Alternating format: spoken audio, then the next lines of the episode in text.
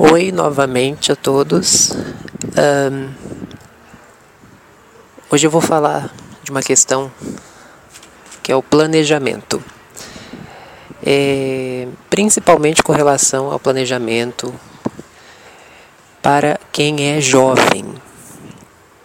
É, na sociedade que a gente vive, nesse período de avanço tecnológico, essas questões que tomam muito nosso tempo, o jovem ele se envolve muito com essas questões. E eu acredito que muitos se envolvem com o interesse de, de serem melhores, mas eles não sabem se planejar, planejar questões com relação ao alcance de metas, conquista de objetivos. E tem também o erro cometido da parte dos outros que têm mais experiência, que uma grande maioria não ajuda muito. Então é muito dedo apontado e pouca mão estendida para tentar ajudar esses jovens a entender o que é um planejamento, entender o que é uma meta e motivá-los. Embora a própria automotivação seja mais importante, mas com o estímulo externo ela se torna muito mais poderosa, ela se torna para aqueles que ainda não têm automotivação, ela se torna muito importante. Então eu vou dividir com vocês algumas coisas que eu aprendi que eu também não sabia planejar. Eu já perdi muitas oportunidades por falta de planejamento. Já estive diante de situações que eu não soube o que fazer porque eu não havia planejado o caminho até elas e quando eu cheguei diante da situação, surpresa, eu acabei sendo surpreendido vendo que eu não estava preparado para assumir aquilo. E eu espero que isso não aconteça com você. Eu tirei muita coisa positiva dessas experiências. Eu sou jovem, antes que você pense que eu tenho 100 anos, eu não tenho. Tenho só 27. Então eu vou dividir com vocês o que eu consegui extrair. São poucas dicas, porque se eu vou falar de todas de uma vez, vai ficar um áudio muito longo. Eu não quero que você se canse, eu quero que você produza. Espero que você se torne melhor. Esse é o objetivo. Então, qual é a primeira questão com relação a um bom planejamento? Bom, a primeira questão é você parar de acreditar que não pode fazer algo. É, quando a gente é jovem, no início da nossa juventude, vem um monte de confusões na nossa mente que dizem assim: ah, Fulano venceu, você não está vencendo. Então há um comparativo. Não fique se comparando a alguém. Não acredite que só porque alguém venceu você não pode. Só porque alguém fala inglês você não pode falar. Só porque alguém tem um bom planejamento estratégico, financeiro, pessoal, você também não possa ter. Só porque alguém escreveu um livro, você também não possa escrever. Só porque alguém é um bom atleta, você não pode ser. Não. Tire isso da sua mente. Não fique se comparando. O planejamento ele é positivo por quê? Porque ele dá a você o controle da situação. Pelo menos da situação que te envolve, porque a situação externa não tem como ser controlada. Nós não somos deuses para controlar tudo à nossa volta, mas o planejamento dá o controle. Então, a primeira ação, ela é na sua mente. O que, que você tem que fazer? Você precisa parar de pensar que não pode e começar a acreditar que você pode. Segundo, você precisa colocar a ideia no papel. Ou, se você é mais moderno, num tablet, no smartphone, no seu computador. Mas ela não pode ficar só na sua mente. Porque se a ideia fica só no seu pensamento, é sonho. Quando você coloca no papel, ela se torna meta. Quando você começa a caminhar para a meta, ela se torna objetivo. Sonho na sua mente. Meta. Eu estou visualizando aquele sonho no papel ou num dispositivo eletrônico. Objetivo. Eu sei o que eu quero, então eu começo a caminhar para lá. Então, tire a ideia da sua cabeça, tá aí o seu sonho. Ele ele tá dentro da sua mente. Você sabe onde você quer chegar? Sabe. Mas como é que você vai visualizar isso? Passe a meta para o papel. Transforme o sonho em meta. Coloca no papel. Escreva o que você quer. E durante esse processo de escrever o que você quer, comece a se perguntar, sem, sem se acusar, sem ficar dizendo que você é o incapaz.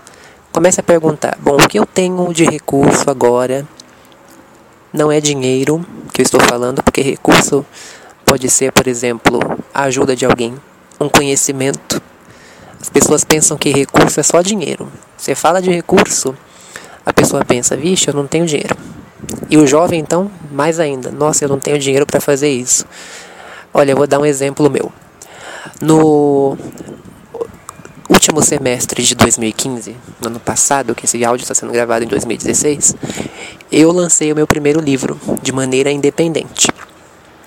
Para lançar um livro, quando veio a ideia, eu não pensei imediatamente em dinheiro. Eu pensei assim: bom, eu tenho a inspiração, que é meu primeiro recurso. Para fazer o livro acontecer, eu preciso escrever. Então, o que, que eu tenho? Eu tenho um notebook com formatações de texto, no caso. Então, comecei a escrever. Como que eu vou começar a escrever esse livro?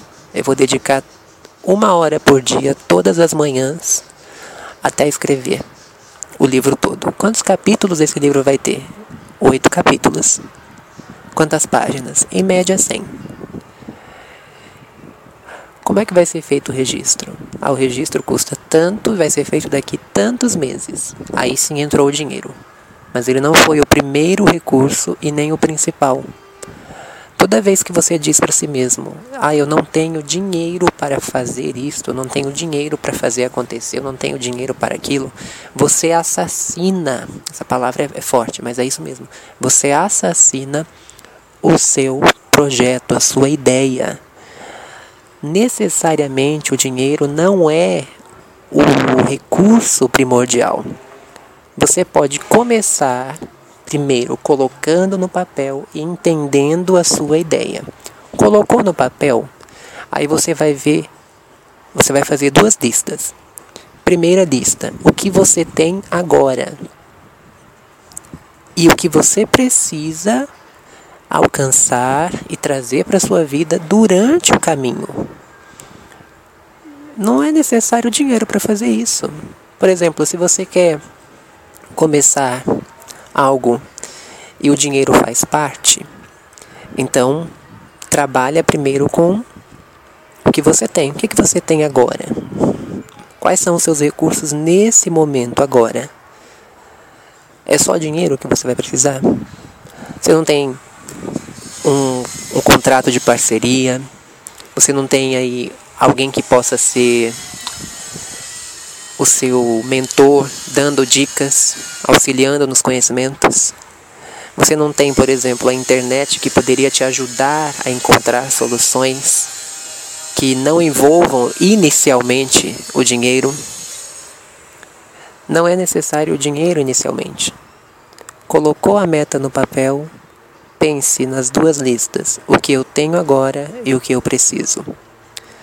Feito isso, não crie um mundo é, antirrealista.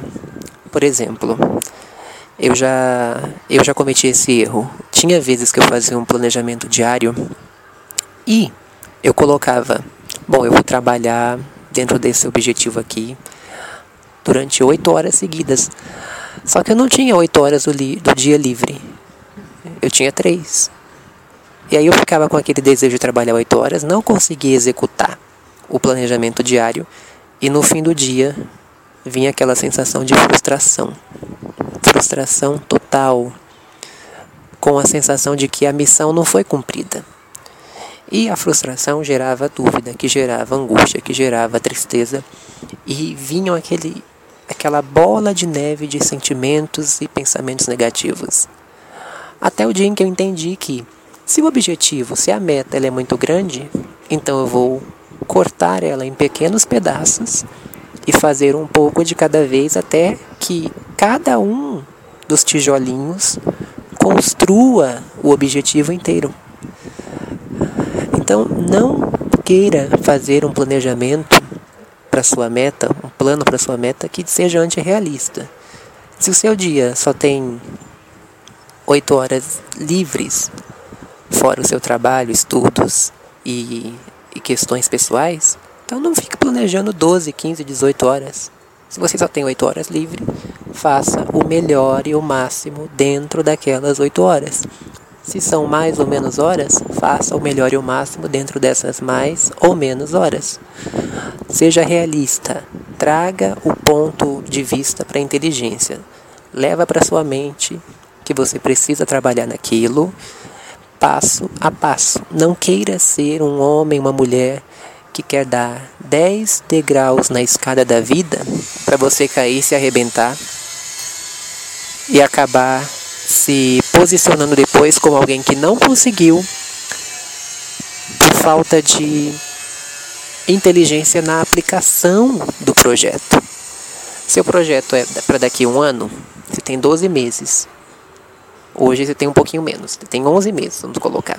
11 meses tem quantos dias? Quantas horas de cada dia eu posso usar na direção disso? Sem desequilibrar minha vida. Cada hora, vamos supor que você use uma hora por dia. Você vai ter mais de 300 horas construindo o seu projeto. Um passo a cada dia. Uma hora a cada dia. Se você quer dedicar mais tempo, mais tempo a cada dia. Quando chegar no final do ano, que é o seu objetivo de um ano, você vai ver que você vai estar praticamente transformado em uma outra pessoa e com o objetivo nas suas mãos alcançado. Eu vou falar um pouquinho mais amanhã sobre isso. Eu espero que você comece a colocar no papel hoje toda a visão, todo o sonho, toda a meta que Deus dá para alguém, toda a inspiração que Deus dá para alguém, é Ele dizendo que acredita em você. Então agora é a sua vez de dizer para Ele: Eu creio, tomando atitude. Então comece hoje. Não espere o amanhã, não espere depois. Pega aí um papel, pegue uma, um bloco de notas, um caderno, coloque a sua meta, não tenha pressa, não tenha pressa, não fique desesperado para que aconteça da noite para o dia. Coloca no papel. Se você quiser escrever claramente como você está enxergando aquilo, faça isso. Visualize isso. Faça a lista do que você tem como recurso, ainda que seja um. Faça a lista do que você precisa alcançar. E amanhã eu vou falar sobre como dar um novo passo nessa direção. Eu espero que eu esteja contribuindo com você, com seu desenvolvimento. E que Deus abençoe a sua vida grandiosamente. Até mais. Tchau, tchau.